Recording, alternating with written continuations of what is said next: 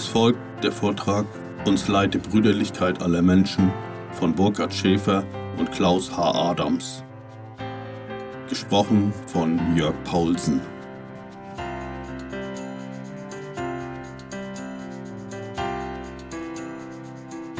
Uns leite Brüderlichkeit aller Menschen.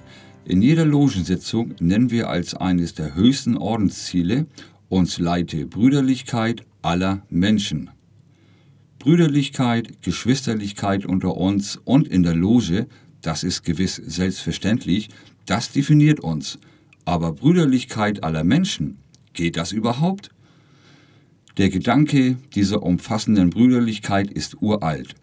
Wir finden ihn in der griechischen Philosophie und in der Bibel.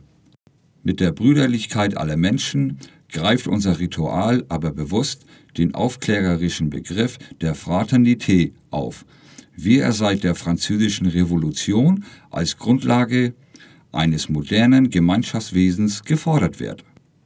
Brüderlichkeit aller Menschen ist nicht das deutlich gefühlsbetontere Bekenntnis zu unserer inneren brüderlichen Gemeinschaft. Der Begriff steht mit der Forderung nach Freiheit des einzelnen Menschen der Liberté und der Gleichheit aller Menschen der Egalité. In einer Reihe, so wie es in der Aufklärung und speziell in der Französischen Revolution zum Leitmotiv wurde. Auch in die Erklärung der Menschenrechte der Vereinten Nationen floss der Gedanke der Brüderlichkeit ein. Im Artikel 1 heißt es, alle Menschen sind frei und gleich an Würde und Rechten geboren. Sie sind mit Vernunft und Gewissen begabt und sollen aneinander im Geist der Brüderlichkeit begegnen. Bruder sein kann man nur auf Augenhöhe, also mit gleichgestellten Menschen. Brüderlichkeit impliziert demnach diese Gleichstellung. In dem Wort Bruder schwingen die Begriffe Menschlichkeit, Nächstenliebe und Solidarität mit. Die gemeinsame Herkunft, die Zugehörigkeit zur Art Homo sapiens macht alle Menschen in einem weiten Sinn zu Geschwistern. Brüder und Schwestern lässt man nicht verhungern, versklavt sie nicht, lässt sie nicht unbekleidet und frierend unter Brücken schlafen. Man verletzt, demütigt oder erniedrigt sie nicht. Jeder, der Humanität als eine Grundlage seines Handels ansieht, sei es aus philosophisch-ethischen Gründen oder aus religiösen Beweggründen. Er wird seinen Bruder wenigstens in elementaren Menschenrechte zubilligen.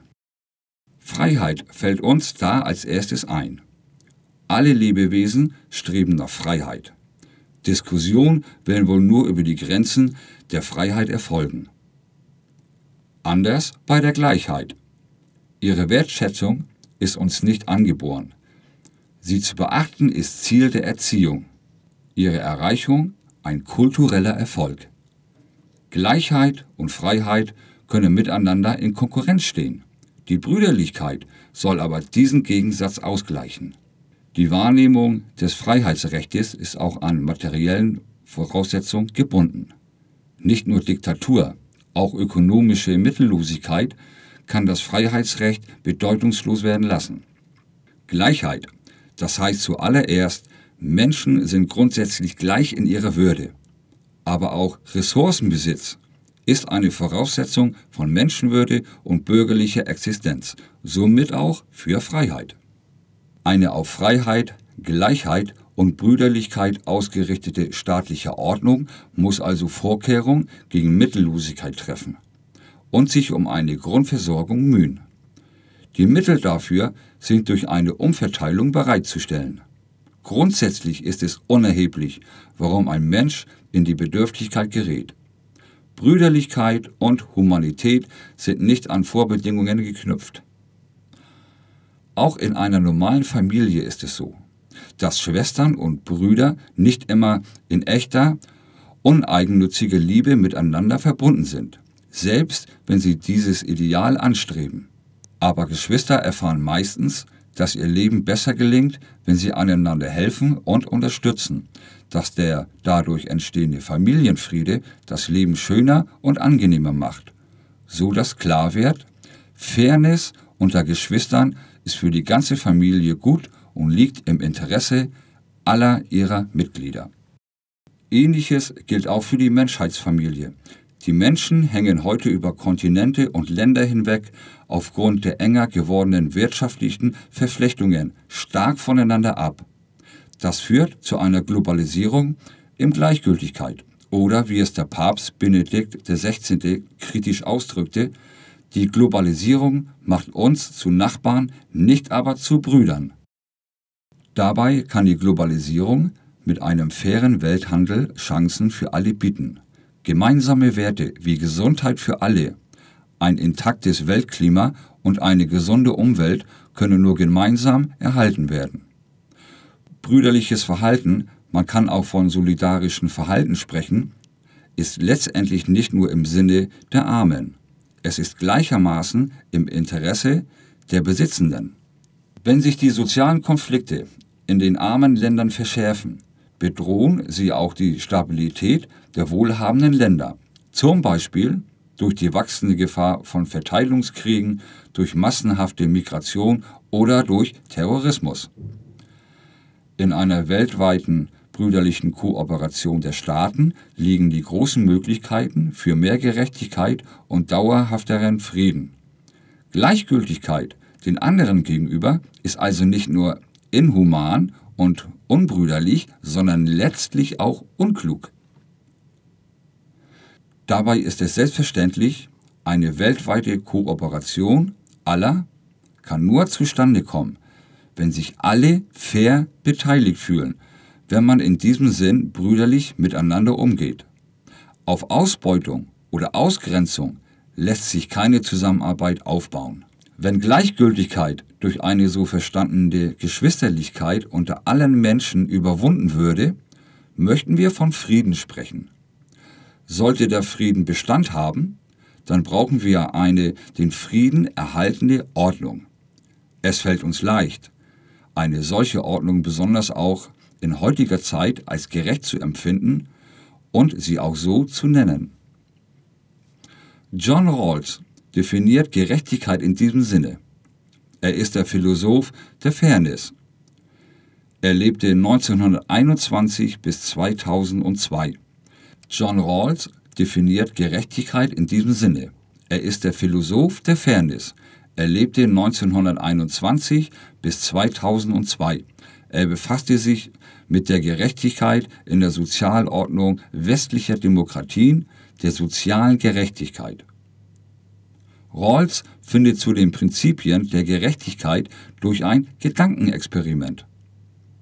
Er stellt sich eine Situation vor, in der Menschen zusammenkommen, die eine Ordnung für ihre eigene Gesellschaft entwerfen sollen.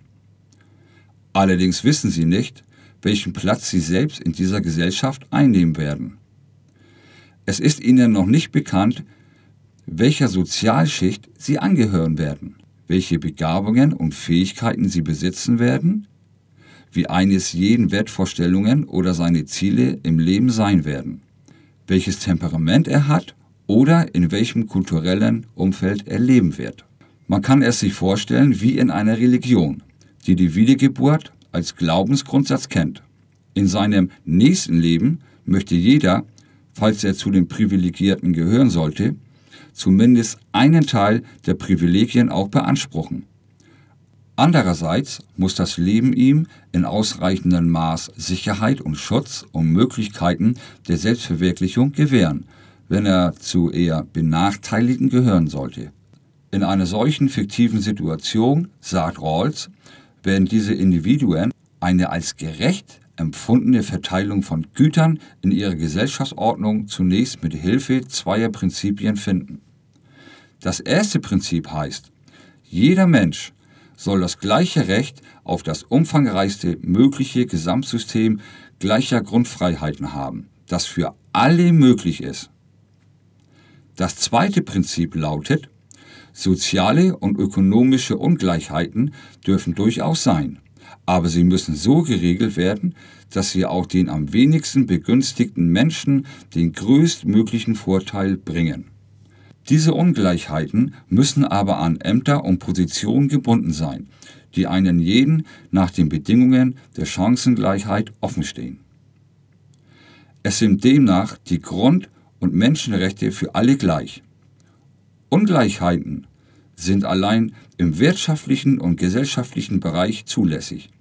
Und auch dort sind sie nur dann erlaubt, wenn sie tendenziell den Nutzen der Benachteiligten steigern.